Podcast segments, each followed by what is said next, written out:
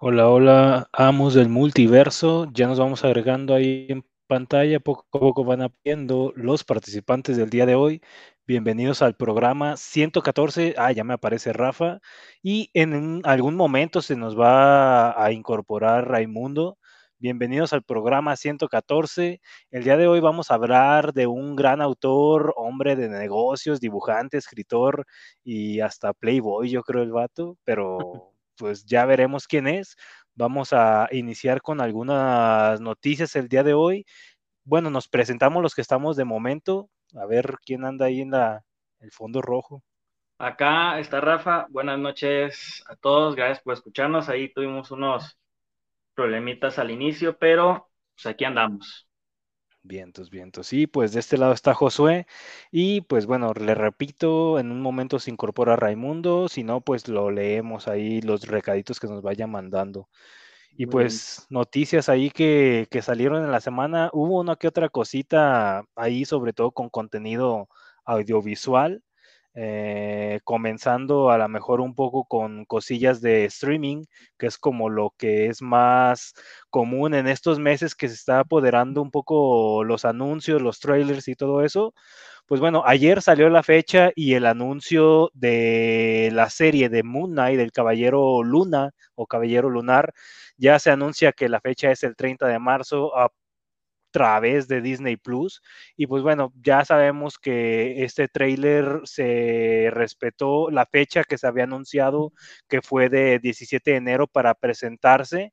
Casi siempre estas series de streaming tratan de estrenar un tráiler o teasers dos meses antes cuando cuando mucho, una que otra con un mes de antelación, pero bueno, ya salió el Caballero Lunar, se alcanza a ver un poco de, del dios uh, egipcio Khonshu, entonces hay uno que otro ahí easter egg ya para, para más o menos darnos idea de lo que va a tratar la serie.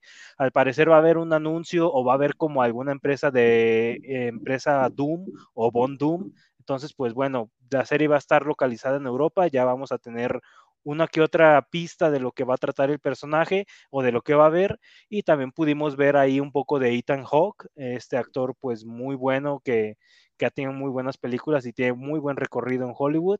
Entonces él va a ser el villano, ya vimos un poco de él, parece como un líder de culto religioso. Ya veremos a ver qué pasa con esta serie. Sí, así es. Se ve, me dio una vibra así como tipo Daredevil Punisher, ¿eh? Esa, Ojalá. minutos. Ojalá, digo, si lo meten acá como ese estilo que dices de Daredevil o Punisher, sí pinta o sí podría aspirar a ser de lo mejor de, de, Disney Plus en cuanto a lo que ha salido hasta el momento. Porque eso de Daredevil yo lo pondría como el tope de series de, de Marvel, Disney hasta el momento. Bueno, Marvel, Disney, Netflix, por ahí. Sí, la verdad es que se ve, se ve muy bien. Este, ya en, ¿qué? Dos mesecitos, ¿no? Dos mesecitos y medio se estrena. Exacto. Sí, ahí 30 de marzo, entonces ahí 42, 43 días, entonces ya estaremos al pendientes de esa serie y si se pone chido, pues hasta hablamos de, de ese personaje o de esa serie. Así es. Y en otra noticia ahí también ya de otra, uh, no sé si la casa de enfrente, porque a lo mejor no es así, uh, pero otra competencia de streaming, Amazon Prime Video ya por fin devela algo de ese spin-off de, The Boys. Va a ser una serie animada que se llama Diabolical. Ahora sí que este Laser Boy o Laser Baby que vimos que salió a finales de la primera temporada, ahí que sostiene Butcher, eh, pues va a tener su serie animada, no sé cuántos capítulos, pero mostrando un teaser de aproximadamente 15 segundos. No sé, a mí parecía que, que era como un Animaniacs meets The Boy, The Boys, pero se ve violenta, se ve sangrienta, entonces yo creo que va a gustar a la gente. Ya veremos a ver ahí qué pasa. Yo siento que esa serie la, la metieron como antes de lo que va a ser la tercera temporada de The Voice, como para ir apaciguando un poquito el, el tiempo que hubo entre, entre temporadas, ¿no? Porque pues la, la temporada 2 salió durante el 2020, así que ya va para dos años. Yo creo que esta serie fue así como que, bueno, ya viene The Voice, vamos a darles algo, algo animado, algo que se pudo salir así como rápido, entre comillas, porque pues realmente la animación no es como la de Invincible, o no es como otras producciones que tienen que es más elaborada, así que se ve, se ve bien. se ve bien para como calmar las ansias. Sí, está bien ahí para calmar las aguas esa serie animada. Entonces, Prime Video y va a ser a partir del 4 de marzo también salió con fechita esta, esta serie. Y aprovechando ahí, hablando de Amazon Prime Video, hay una noticia por ahí del Señor de los Anillos, todos los amantes de esos libros o esa serie de películas, pues la serie que estaba produciendo, bueno, desarrollando Amazon Prime Video, ya también tiene fecha, uh, a través de la plataforma se va a estrenar el 2 de septiembre, ahí sí falta todavía una buena cantidad de meses, aproximadamente, aproximadamente siete y medio. Entonces, pues bueno, El Señor de los Anillos, 2 de septiembre en Amazon Prime Video. Ahí de esa no tengo ninguna pista, nada más vi el póster que salió. Fíjate que esa se ve muy ambiciosa, sobre todo porque le han metido un chorro de lana. Creo que le han mm, metido pues una producción de como 300 millones de dólares, así que es como para, para ver qué, qué resultado nos da Amazon, pues sobre todo siendo como una serie precuela, por así decirlo, a lo que va a ser, o lo que fue más bien eh, el Hobbit, porque pues el ah, Hobbit se remonta antes de, lo que es este, la comunidad del anillo, las dos torres, etcétera. Así que se ve muy ambicioso, sobre todo porque también Jeff Bezos dijo que esa quería que fuera su, su Game of Thrones de Amazon. Así que a ver qué tal, ¿no? ¿Y tú crees que sí vaya a estar a la altura? En una de esas, un fiasco, pero ojalá que no. Digo, por la pues cantidad de dinero de 300 millones se oye mucho, ¿eh? Sí, se oye, pues es casi casi lo que, pues yo creo que la, producción de lo que serían las tres películas del, del, Señor de los Anillos, casi casi, así que, pues yo sí le tengo altas expectativas, la verdad, a mí sí me gustan los libros, sí me gusta esa como saga literaria, así que yo sí le tengo muchas, muchas ansias a esa serie. Pues ojalá, ojalá le salga la apuesta ahí a, a los de Amazon. La verdad es una muy buena época para ser geek, como dicen varios. Y pues bueno, qué mejor que con series, películas, por servicios que sobre todo a lo mejor ya muchos ya estamos pagando. Entonces, esta esa noticia de Amazon Prime Video y saliéndonos a lo mejor un poco de Prime Video y volviendo un poco a mencionar a Netflix ahí que a veces está como un poco más apagadón en cuanto a series de, de superhéroes, series de cómics o cosas así. Ellos a lo mejor están intentando meterse un poco más a películas de acción últimamente y esta película de acción que desarrolló con Dwayne de La Roca, con con Gal Gadot y con Gal Gadot, perdón, y con Ryan Reynolds, le salió muy bien, tan así que van a ser como dos películas más de Red Notice, entonces pues se va a armar allá ahí una trilogía, va a haber una, una buena secuela de Red Notice, los tres actores gustaron, los tres actores son taquilleros, son jaladores de gente en este caso que es streaming. Entonces es la película más vista de Netflix, es la película más ambiciosa en cuanto a inversión monetaria. Entonces Netflix dijo, ahí hay dinero, ahí hay suscriptores, pues vamos haciendo dos más, no una, dos más. Entonces, pues bueno, van a regresar los tres actores, significado de que hay buen presupuesto para mantenerlos y para incluso yo creo que mantenerles y subirles hasta el salario, yo creo. Entonces, Red Notice va a convertirse en trilogía ya asegurado.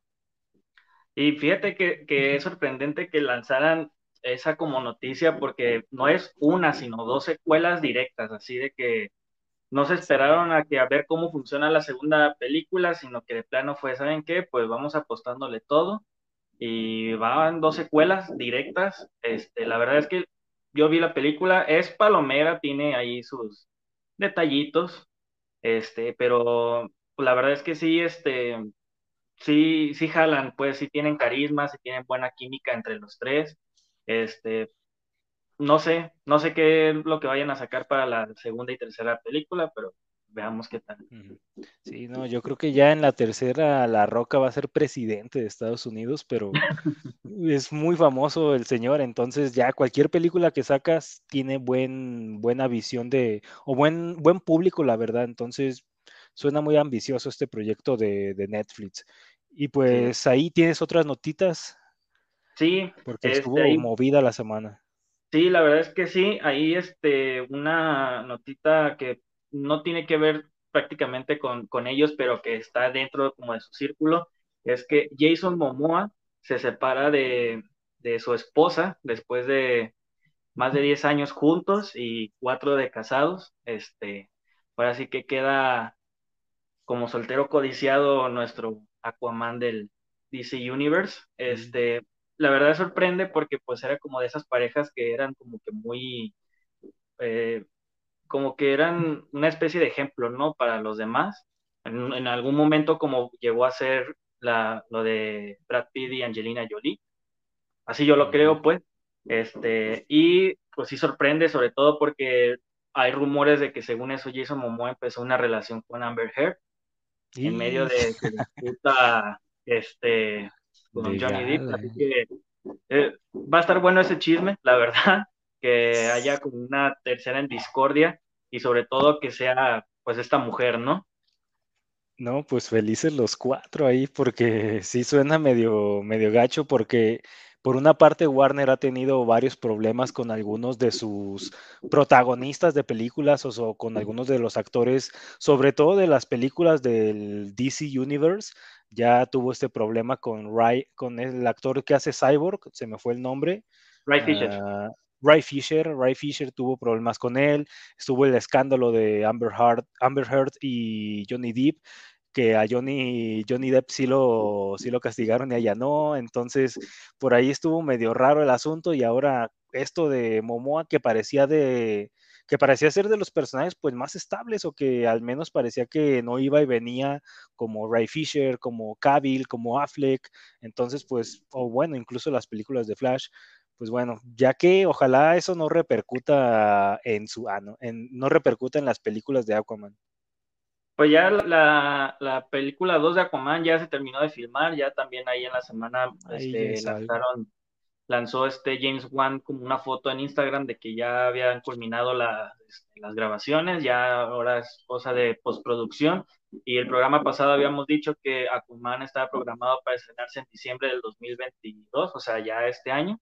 Así que sería cosa de, ver cómo, cómo, repercute y cómo va también el proceso de, esta mujer de Amber Heard y la recepción, sobre todo de estos meses que pueda tener este, la siguiente relación de Jason Momoa, ¿no?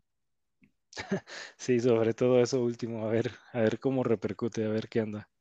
Sí, y ahí un poquito hablando de, de, Ray Fisher, ya, este, ya de las últimas notitas para acabar y entrar de lleno al tema, es de que, pues después de cinco años, Josh Whedon por fin responde a las acusaciones que, le dieron todo el cast de, Justice League. Este, pues la verdad es otro, otro capítulo a esta novela, ¿no? Este, él menciona, uh, citándolo, que este, jamás había trabajado con un elenco tan grosero este, eso fue de, las, de la parte de las expresiones de Josh Whedon hacia el elenco de la Justice League en una entrevista a New York Magazine. También este negó las acusaciones de Ray Fisher y Gal Gadot, al punto que dijo que Ray Fisher este, es un mal actor y que Gal Gadot no entendió como lo que hablaba Josh Whedon porque decía que el inglés no es su idioma natal. O sea, esa, mm. yo creo que Callado se hubiera quedado mejor defendido que el estar ahí despotricando. Ya siento que es hasta como de niño chiquito, ¿no? El que, ay, no, pues tú me dijiste, pues yo también te digo. Y pues ahí que nada más reviva la llama de estas acusaciones entre el elenco y el director, ¿no? Sí, ya hasta parecía un tema que pues estaba hasta cerrado. Yo creo que no era necesario que Joss Whedon eh, hablara sobre, sobre este tema mismo. Entonces sí, era innecesario, la verdad. Yo creo que en sus propósitos de año nuevo se propuso cagarla y lo logró. Entonces, Joss Whedon, lo lograste, amigo. Entonces, mal ahí, yo creo, no era necesario ya ninguna declaración de Joss Whedon pues desgraciadamente se va a echar más tierra todavía. Sí, y sobre todo el, decir que, pues prácticamente, eh, pues se podría decir que hasta de misógino, ¿no? Con Gal Gadot al decir de que como, como ella no es de Estados Unidos, pues su inglés no es natal y por lo que estaba comunicando y diciendo en el estudio, pues no era lo que realmente era lo que él expresaba, pues, y que ella lo malinterpretó. Este, pues sí, o sea, ya te digo, es otro capítulo a esta novela que yo creo que tarde o temprano, pues Gal Gadot y Ray Fisher van a salir a declarar algo en contra de, de Josh Whedon, ¿no? Sí, se reviva la llama, pues ya que. Así es. Este, ya las últimas dos notitas rápido es este que eh, se confirma a David Mack en la mole de este año. Es este, en marzo, si es que no se cancela. Este David Mack, pues, eh, trabaja mayoritariamente en portadas, estuvo en Fight Club, estuvo en Daredevil, estuvo en Action Comics, estuvo un tiempo también en Detective Comics. Un artista que a mí me gusta mucho. Este, pues, vamos viendo, ¿no? a ver si no, no cancela o se cae. Sí, desgraciadamente, ahora sí que en 2020 yo tuve esa experiencia de que había muy buenos artistas, pero una semana antes o dos semanas antes cancelaban o posponían su visita, entonces la verdad es muy incierto el, no sé, sobre todo las personas que no somos de la Ciudad de México, comprar boletos para un evento para que te digan una semana antes o dos semanas antes si se va a cancelar o si se va a mantener o si tal artista va o no va sí es incierto, entonces disfrútenlo amigos capitalinos y ustedes van a ir.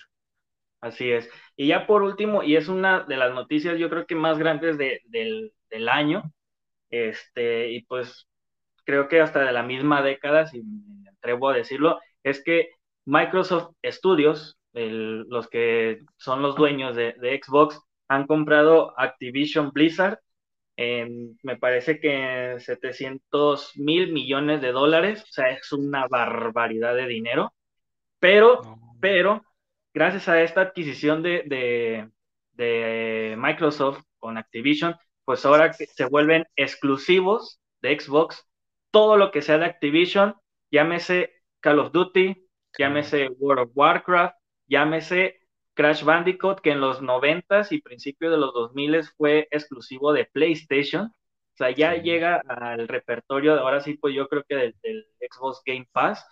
Este, nada más terminan ahí, pues lo, de siempre, ¿no? Ese papeleo este, burocrático que tienen que cerrar, pero pues prácticamente ya la compra ya está hecha, así que, este, pues ahora sí que los que jugaban Warzone en, en PlayStation, pues ya yo creo que tarde o temprano pues, ya les en este juego.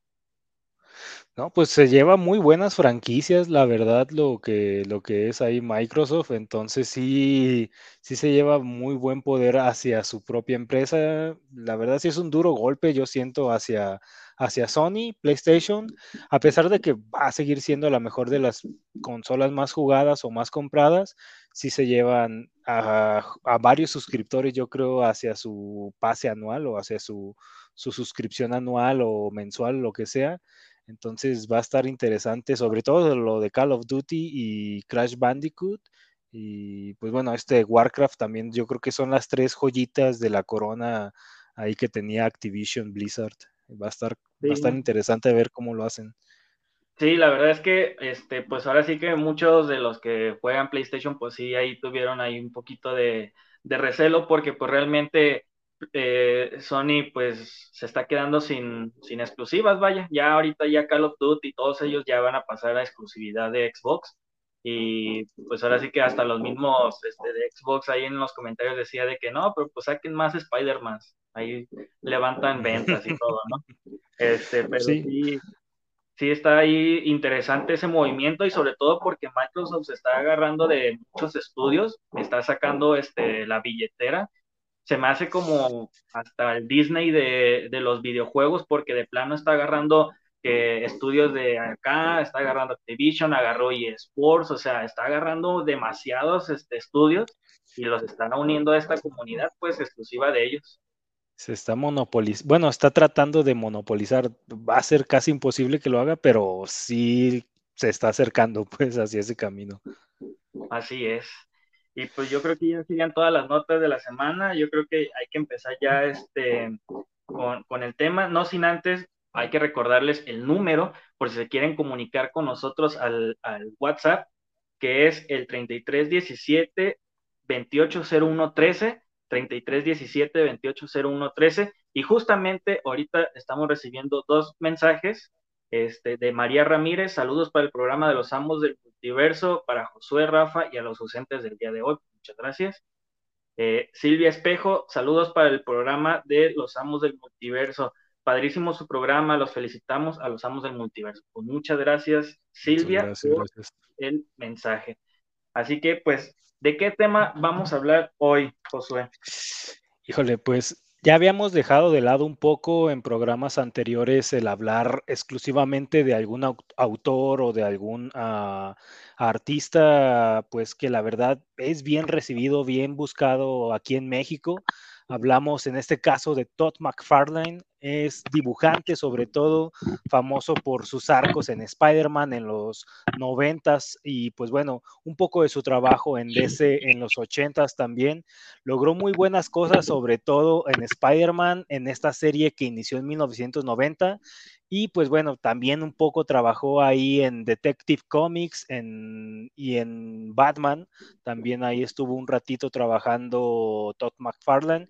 Y pues bueno, es un, es un dibujante y podamos, podemos decir que también escritor canadiense que empezó pues un poco a lo mejor nada más del lado de dibujo, pero por ahí a inicios de los 90 pues ya como que empezó a ver más allá de solamente dibujar y dijo, ¿sabes qué? Pues me junto con unos amigos, creamos una empresa ahí de cómics, porque pues a lo mejor Marvel y DC pues sí son las más grandes, pero en realidad no nos están pagando como deberían o no nos están dando la libertad de crear ciertas cosas que nosotros queremos mostrar.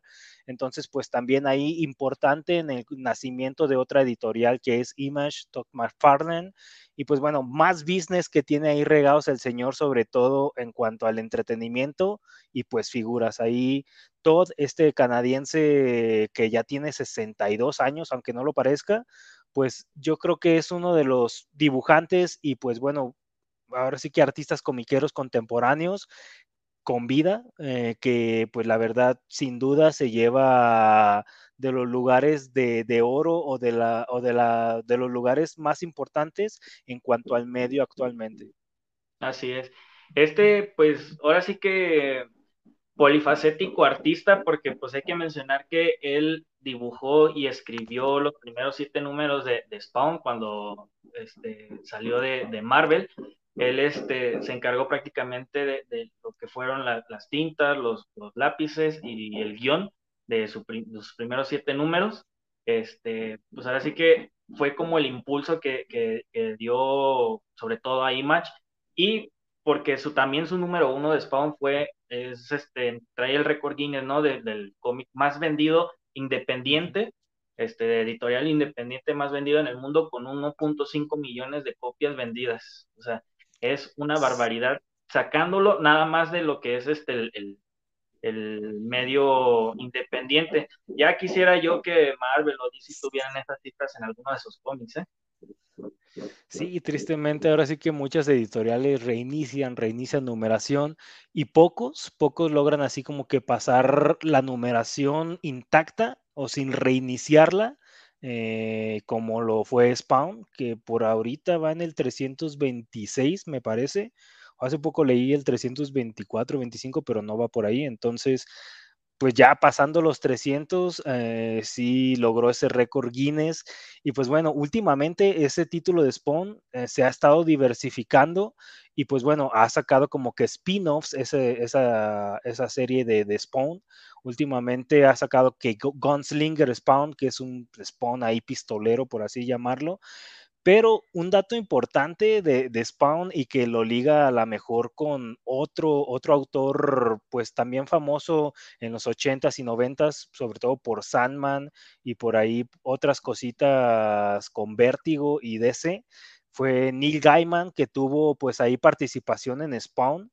En el número 9 me parece que creó a Ángela, pues este personaje importante en la mitología o esta, pues literalmente una ángel en, en Spawn, que posteriormente, años después, ya en los 2000, pues lo metería en una bronca legal ahí Neil Gaiman y, y Todd McFarlane por los derechos de, de este personaje. Eh, ahí ambos tenían como que intereses cruzados porque Neil Gaiman pues como que empezaba a trabajar con Marvel en los 2000 en algunos proyectos personales y quería tener derechos sobre Marvelman o Miracleman, pero ahí Todd McFarlane era dueño del logo o de la tipografía pues de, de Miracleman y ahí Neil Gaiman le dijo, sabes que yo quiero eso, pero Todd McFarlane dijo, sabes qué, pero yo quiero a Ángela, a Cogliostro, un personaje ahí de, de, Spawn, y a Medieval Spawn, es un Spawn medieval, como lo dice el nombre. Entonces hubo ahí varias querellas legales, varios pleitecillos, y pues bueno, fueron varios años ahí de disputa y ya terminó todo con que pues ya Todd McFarlane de una u otra manera pues se, se quedó con Cogliostro y Medieval Spawn. Medieval Spawn ya lo está usando últimamente en el título actualmente en Spawn, en el Spawn verso que está ahí desarrollando. Y pues bueno, Neil Gaiman ya sabemos que lo que hizo con Ángela, que la vendió a Marvel, y pues ya Marvel decidió usar a Ángela como la hermana perdida o la media hermana de Thor ahí en Original Scenes en el 2013, 2014, por ahí más o menos.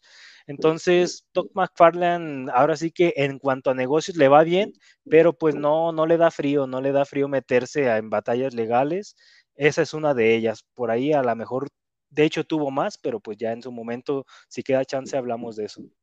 Sí, pues creo que fue la más sonada, ¿no? Ahí quiso aplicar un, un este, casi casi un Marvel o DC de que pues si hiciste un personaje, pues ya es mío también, ¿no? Se supone que la libertad creativa de Image en ese entonces era de que los creadores de personajes eran, este, eran de ellos exclusivamente, ¿no? O sea, si, por ejemplo, pues este, McFarland eh, hizo este Spawn, pues es por derecho es de él, pues, o sea, no es de la editorial, es del, del mismo este, creador, ¿no? Y aquí como que sí se quiso ver medio colmilludo al decir, bueno, pues como tú lo creaste en, en, mi título de Spawn, pues ahora sí que es mío, ¿no? Ahí este sí vi que quiso como meterle un poquito de, de, de, como política ahí este de editorial, pero pues al final de cuentas este vino perdiendo el personaje que recayó a, a, a Marvel y como dices, ¿no? Ya lo, tuvieron que utilizar hace unos años en, el, este arco de Original Sin. No sé si ya después se lo utilizaron en alguna otra cosa o se quedó en la congeladora.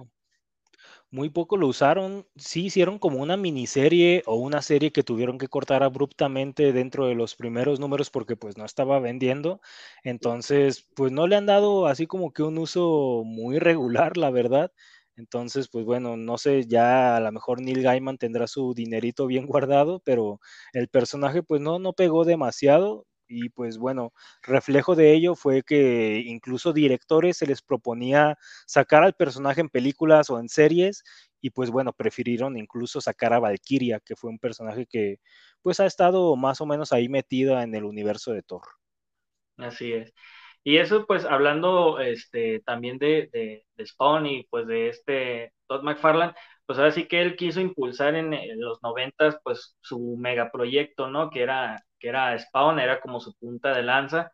No por nada, pues, salió este, la película, que no le fue tan bien, o sea, creo que recaudaron menos de 100 millones de dólares, este, pero que posteriormente salió una, este, una serie eh, animada que lo transmitió HBO y que gracias a esa este, serie animada ganó dos Emmys, pues este, a mejor, a mejor miniserie eh, y no me acuerdo cuál fue el otro premio, pero pues la verdad es que no sé si yo, o sea, si yo fuera él, pues sí me sentiría orgulloso de que mi, este, mi personaje pues tuviera como esa aceptación en, en un mundo que ya está consumido, que ya está como eh, adaptado, ¿no? A lo que es son los Supermanes, son los Spider-Man, son los Batman, y que este pues vino a romper ese como paradigma de los superhéroes. Digo, sigue siendo un superhéroe, pero al no, al no ser de una casa editorial tan grande, este, pues ahora sí que lo quiere explotar a, a, lo máximo, ¿no? No por nada él este, está a cargo ahorita de, pues prácticamente dirigir, producir, eh, coescribir, eh, de oh. todo la siguiente película de Spawn, que pues ahora sí que también hace poquito mencionó que, que posiblemente pudiera perder a Jamie Foxx porque pues ahora sí que no ha iniciado grabaciones, no ha encontrado una eh, productora que le pueda ayudar a producir la película, o sea, ahí como que... Sí, la verdad es que se aventó así, pues de plano a mencionar de que no, pues voy a crear otra película de Spawn, pero pues la verdad es que no, no tiene ni pies ni cabeza el proyecto. O sea, contrataron a Jamie Foxx, pero pues Jamie Foxx, o sea, no puede seguir postergando sus demás proyectos y estar perdiendo dinero por el hecho de que este señor pues todavía no encuentre una manera de poder hacer la película, ¿no? Sí, ahí en esa película también estaba ya Jeremy Renner como un detective, me parece que iba a salir uh, como detective, no sé si ya estaba confirmado, pero pues bueno, ahora sí que como bien dices, no pueden estos actores decir, ah, sí, yo firmo tu película, pero ¿cuándo es? Ah, yo te aviso. Pues no, o sea, no, no, se pues trata de eso. Entonces, entonces sí, la verdad ahí ese proyecto pues sí se ha visto como que retrasado cada vez más.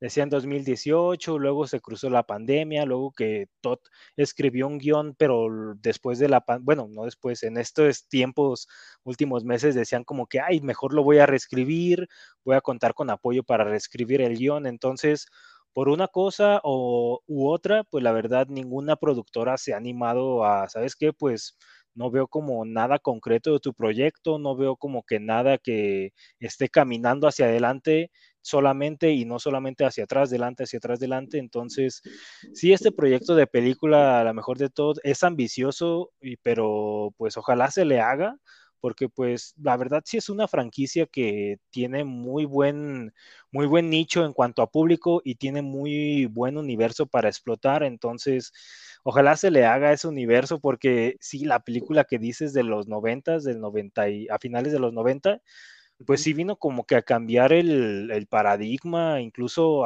incluso los estereotipos de, de superhéroes mostrados en el cine porque sí, a lo mejor decían, no, pues Batman, lo más oscuro que hay en el, en el cine de superhéroes. Y pues bueno, llegó en esos momentos Blade, llegó que Spawn, y pues bueno, ahí ya la gente dijo, ah, caray, ¿se puede como más oscuro? Pues sí se puede. Entonces los efectos no fueron los mejores, los, eh, bueno, los villanos sí fueron los, los clásicos de Spawn, Violator, ahí estaba muy bien por John Leguizamo, me parece que es el actor pero la verdad los, los efectos sí estaban muy pobres, la verdad, en cuanto a animación o no sé, intentos de CGI, sí estaban muy tristes, la verdad. Yo en su momento vi la película eh, y pues no sé, en esos tiempos me gustó, pero hace como dos años la vi otra vez y sí envejeció muy mal, la verdad. Muy mal, ¿verdad? Sí. yo también la, no he visto la, Ah, no he visto la serie animada, eso sí. Creo que la pasaban hasta HBO y creo que un tiempo duró en MTV, ¿no? O algo así, pero nunca la vi.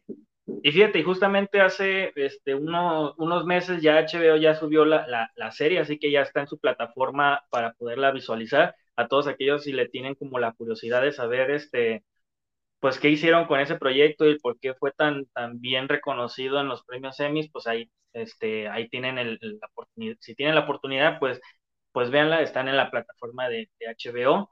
Este, pero pues sí, hay que ver que, cómo avanza este proyecto, porque sí lo veo pues, algo, algo difícil, pues, este, que, que pueda, sobre todo, iniciar grabaciones en este, en este año, porque pues hay que mencionar que, que Todd McFarlane, aparte de pues hacer cómics, pues tiene su, esta como franquicia, por así decirlo, de McFarlane Toys, que es de estos este, muñecos como a escala.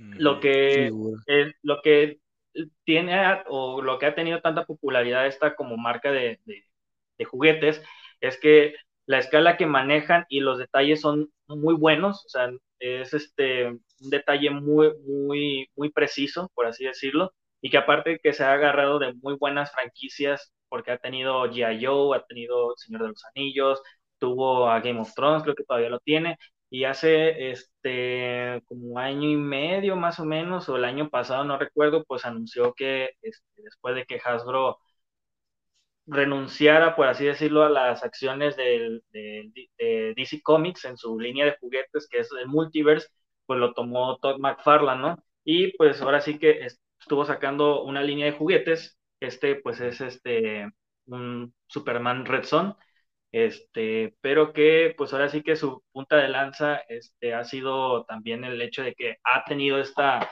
esta como franquicia pues que ha podido como explotar en el buen sentido porque pues se ve que están sacando más y más y más juguetes. Digo, está más enfocado a Batman porque pues es lo que vende, ¿no? Pero pues, vende, sí al final de cuentas, pues es lo que, este, lo que está solventando, pues ahora sí que los gastos de, de los juguetes, este, pero pues aparte, pues lo que es este, la, los detalles, para una que otra figura, pues la verdad es que sí se le ha patinado ahí un poquito los, los detalles, la pintura y todo, pero pues yo creo que del, por ejemplo, de 100 figuras, yo creo que el 80 le han salido muy bien y aparte pues inició esta como, digo, este no lo tiene, pero pues en algunas waves, pues en algunas series de juguetes eh, te incluyen como piezas para armar, como lo que nos solía dar, este, nos suele dar eh, los estos Marvel Legends, ¿no? Para crear otro, otro, otro monito, o hasta en el caso de, crear un batimóvil, o sea, venían ahí en algunas figuras, venían para poder este, crear un batimóvil, también te han, sacado vehículos, ha sacado naves, o sea, la verdad es que esta, esta sobre todo esta franquicia de, de DC Comics, pues la ha venido explotando muy bien Todd McFarlane, ¿no? Sí, la verdad, en cuanto a figuras, yo creo que, o sea, no, no adquiero de las McFarlane Toys, no, no adquiero figuras, pero yo creo que de las, bueno, de las Marvel Legends o las figuras que, que saca McFarlane, la verdad, me gustan más en cuanto a detalle, en cuanto a colores e incluso a cuanto a presentación también del, bueno, no case, pero del como de la caja, bueno, pues. ajá, de, de, la caja, exactamente la presentación de la caja es, hermosa, sobre todo la parte de atrás que de ese Superman eh, hijo rojo, la verdad está muy chévere, me, gusta mucho ahí, prácticamente es como tener pegada ahí el cover de un cómic en la parte de atrás. La verdad, el material de la misma caja, la verdad a mí me gusta, Digo, yo no soy mucho de figuras, yo lo único que colecciono son Funcos y pues bueno, Funcos a lo mejor no están catalogados dentro de la parte más alta de la pirámide, pero la verdad... Tú dilo, no pasa nada. no, sí, pero la verdad ahí se, sabe, ahí Funko es, es, más abajo, pero sí, los McFarlane la verdad son de las figuras que es un costo que la verdad a mí se me hace bueno para el nivel de detalle que tienen estas figuras y siento que ahí Todd fue muy inteligente en, a partir de ciertas franquicias, empezar a sacar como más universos, no solamente quedarse en el universo canon. El ejemplo es este Superman rojo, los Superman del evento, bueno, perdón, los Superman Batman del evento de metal de, de Scott, eh, de, de, de Snyder, estuvieron muy, muy chéveres también. Entonces, estas figuras yo creo que van a pegar y van a seguir pegando por años conforme vayan sacando cómics y series de Spawn. Yo creo que se va a dar a la par esto de vender figuras y sacar series o películas de Spawn. La verdad es un movimiento inteligente de, de, aquí de Todd, del canadiense, entonces es de los canadienses que sí supieron triunfar en el mundo. Y pues bueno, ahí saliendo a lo mejor un poco de las figuras y entrando también un poco en cuanto a mundos ahí de animación, de entretenimiento y todo, pues recordar que todo también está metido un poco en la producción de, de videos, de música. Ahí ustedes, público metalero, a lo mejor le, le sabrán un poco más pero produció, bueno, produjo, perdón, algunos videos ahí, sobre todo de, de Korn, Ahí Freak on, Unleashed estuvo pues ahí producido por esta casa de McFarlane Entertainment, me parece que, se llama. Y pues bueno, eh, sobre todo yo creo que uno de mis videos favoritos que son animados, Do the Evolution de Pearl Jam, está muy, muy, muy chido, la verdad, ese video. Pues, es una de mis canciones favoritas, entonces el que tenga un video pues producido por una figura ahí comiquera, pues le, le añade yo creo que una cereza al pastel. Este video de Dude Evolution también en los noventas. Y bueno, ahí en con Disturb creo que hizo con Disturb Land of Confusion. Entonces, pues bueno, son como de los tres ahí más, más sonados. Eh, no sé si hizo por ahí más o, trabajó en otros proyectos, pero son yo creo que de los tres eh, más sonados que, se me vienen ahorita a la mente y que he visto pues día a día, yo creo. Y fíjate, y justamente esos videos que produjo también fueron nominados a los premios Grammy, ¿sí?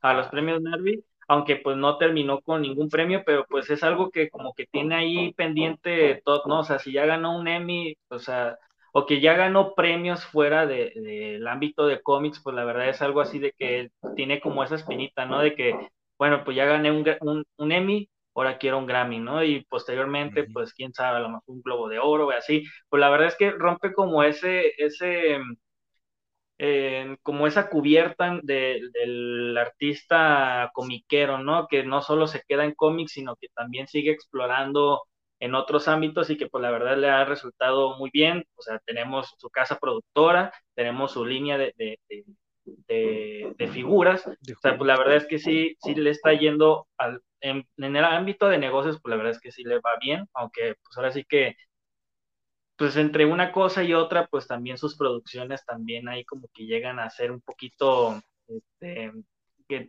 se empiezan a tambalear, ¿no? Sí, una que otra manchita ha tenido ahí, como bien lo dices.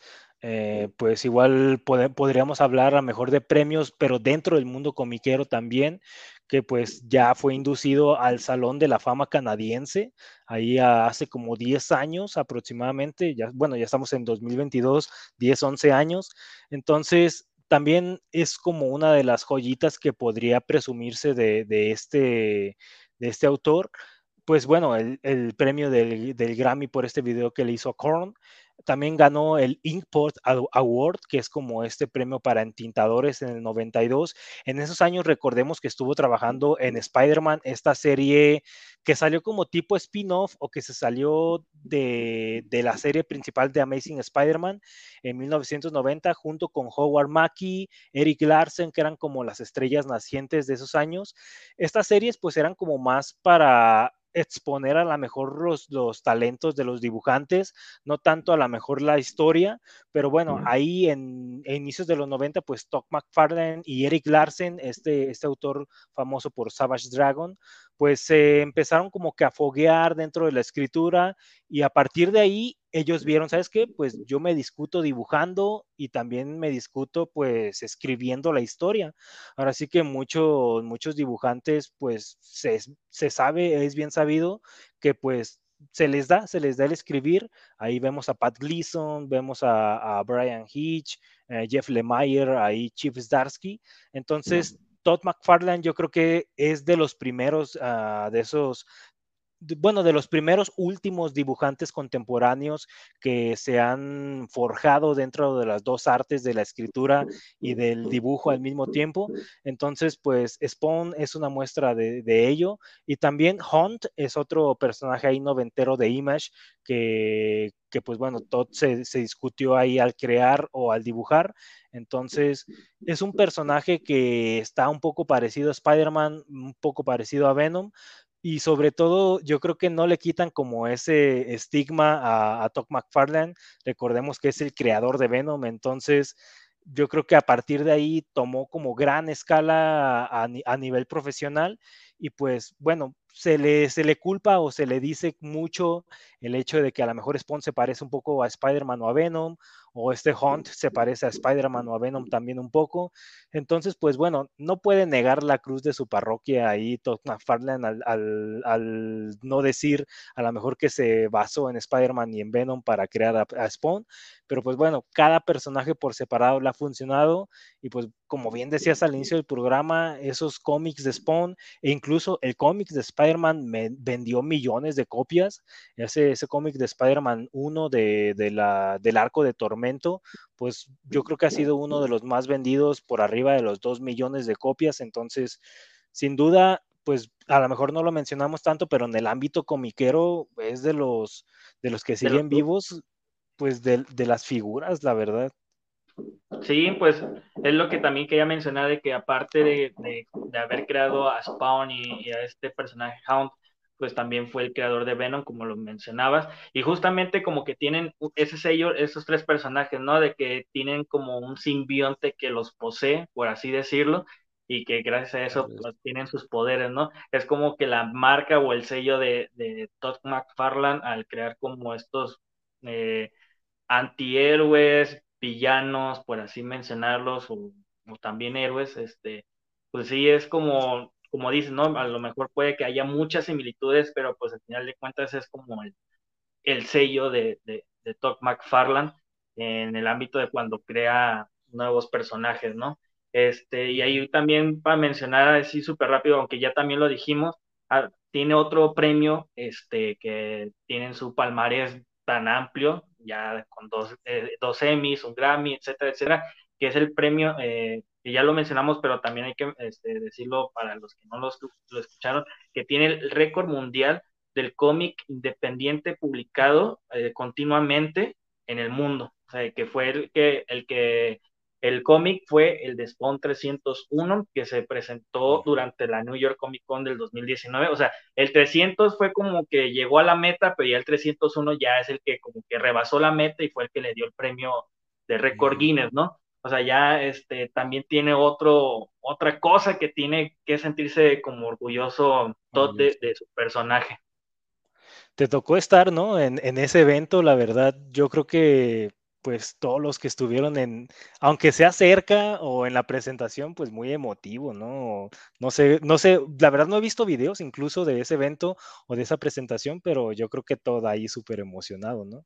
Sí, la verdad es que sí, y la verdad es que tuvimos la suerte, este Masaki y yo, de habernos lo encontrado ahí en la sección de artistas en la New York Comic Con, y a los que nos están viendo en el Facebook Live, pues aquí les dejamos ahí este, digo, si se alcanza a ver, pues ahí está Masaki, eh, Todd McFarlane y este, pues su servidor ahí en, New York Comic Con, justamente en el día que fue este, la, el premio de Record Guinness por Spawn 301, la verdad es que fue pues, un golpe de suerte y pues que puedo, podemos decir que somos de los afortunados de tener una foto con nuestro este santísimo Todd McFarlane.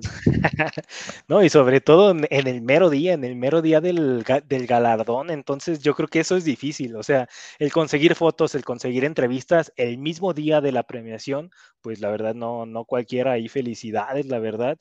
Y pues bueno, hablando ahí de, de Todd y, y Spawn, pues recordar que hubo ahí un, yo no lo leí, la verdad no me atrae, pero hubo un como tipo crossover ahí de Spawn y Batman. Ahora sí que, es, ah, eh, perdón, Todd McFarlane empezó trabajando un poco en DC y ahí sobre todo en Batman año 2 y en un cover muy famosísimo de Batman que es el 423, este cover con la capa casi casi kilométrica que está abrazando toda a, una pelirroja, me parece, o, una chava güera, no recuerdo, pero que está como cubriéndola con la capa, por así decirlo, en, en pose de protección que la verdad se han hecho figuras, se han hecho portadas homenaje.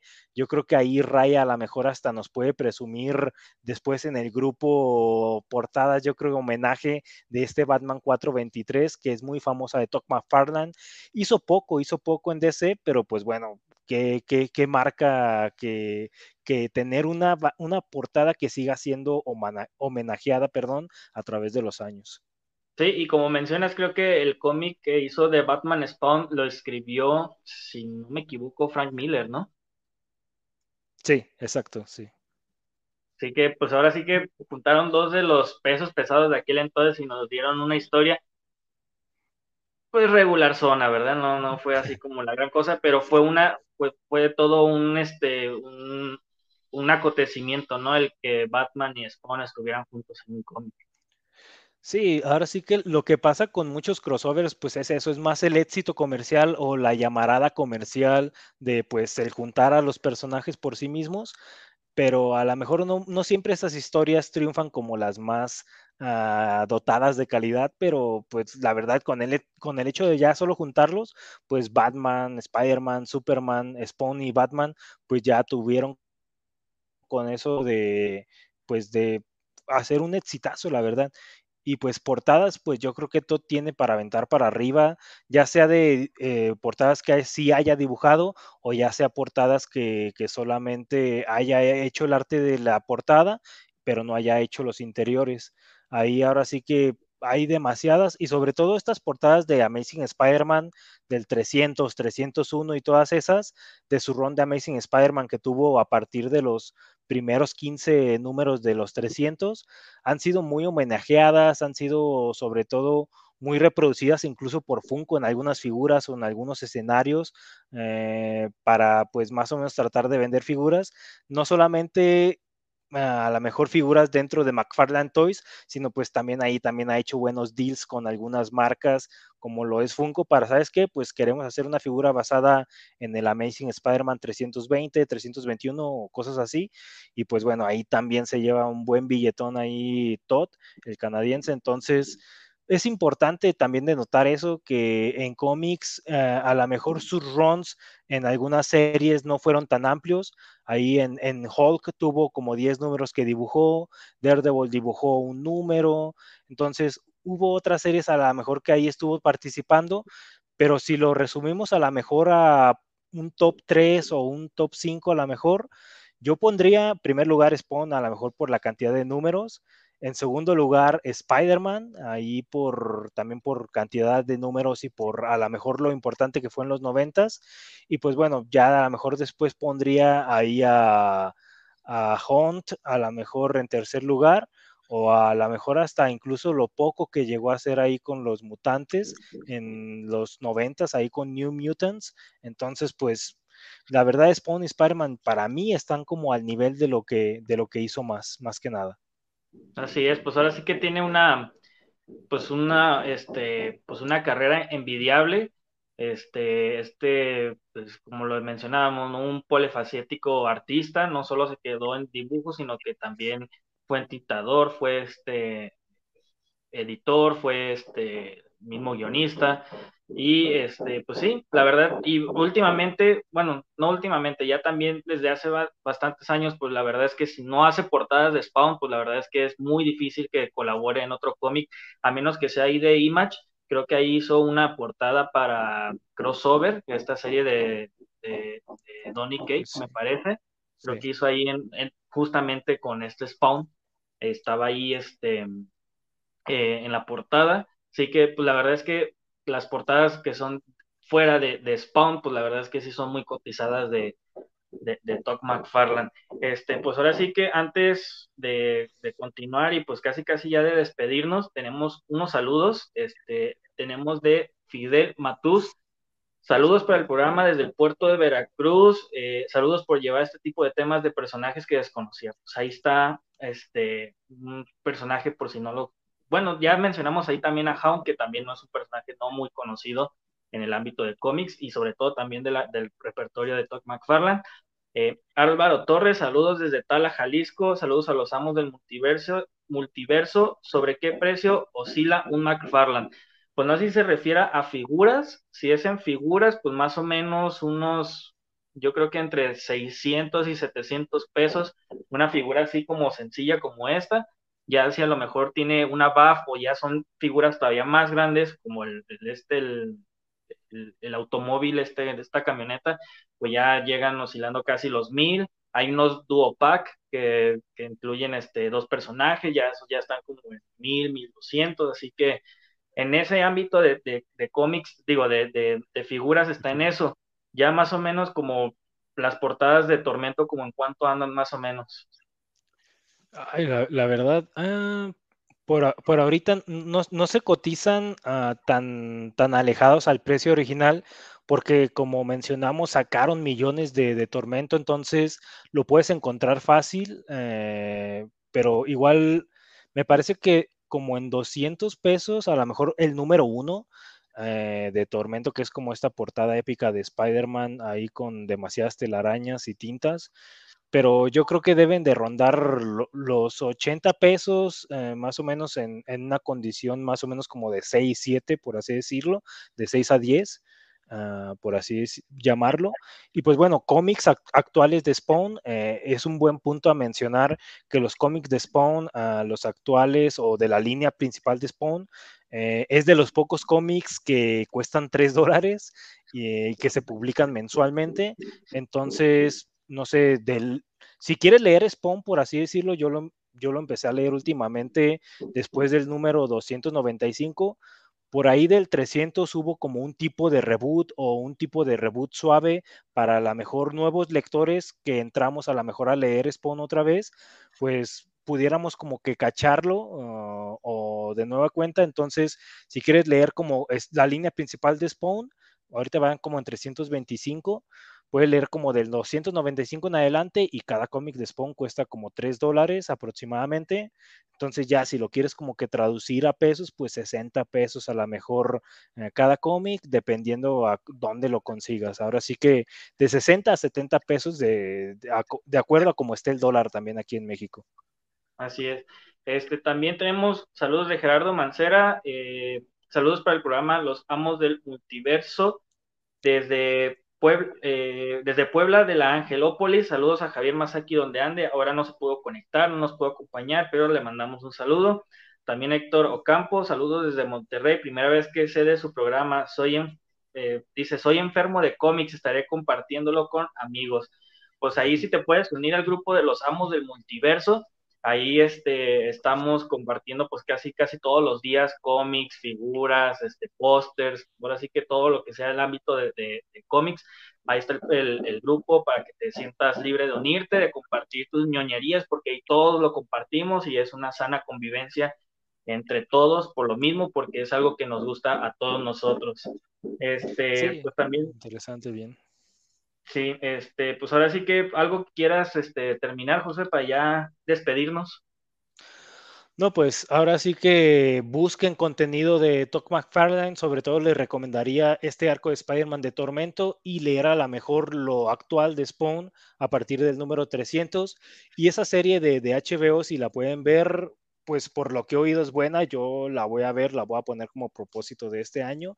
En HBO ahí está colgada, entonces pues ojalá saque material audiovisual Todd McFarlane para pues que se mantenga vigente el programa, eh, perdón, el personaje de Spawn y pues sobre todo que ahí en HBO pues haya contenido, más contenido del personaje. Así es pues bueno, pues ahora sí que también le mandamos un saludo a Ray, que no se pudo como, ahí tuvo unos problemitas para conectarse, yo también los tuve al inicio, pero pues bueno, aquí andamos, le mandamos un saludo a Ray, un saludo a Héctor y un saludo a Masaki. Este, pues ahora sí que ya se nos acabó el tiempo, ya este, el siguiente programa pues ya, ya viene en camino, así que este, pues muchas gracias por, por conectarse, este, por mandar saludos, este, este fue Los Amos del Multiverso programa, que, ¿cuál era el ciento qué? 114 y pues ahora sí que gracias por acompañarnos. Un saludo ahí en Facebook a Dylan González, que siempre nos ve a través de Facebook. Un saludazo ahí a Dylan. Un saludazo. Y también agradecer así súper rápido los que nos escucharon el programa pasado porque rebasamos los 74 mil escuchas en vivo, así que pues muchas gracias por habernos escuchado. A ver cómo nos va en este, hablando pues de un artista como Todd McFarlane. Este, pues ahora sí que muchas gracias por habernos sintonizado, ya sea por aquí o por este, Facebook Live. Este, acá estuvo Rafa, buenas noches a todos. Y buenas noches, de este lado estuvo Josué. Hasta luego. Vámonos. Buenas lecturas. Chévere.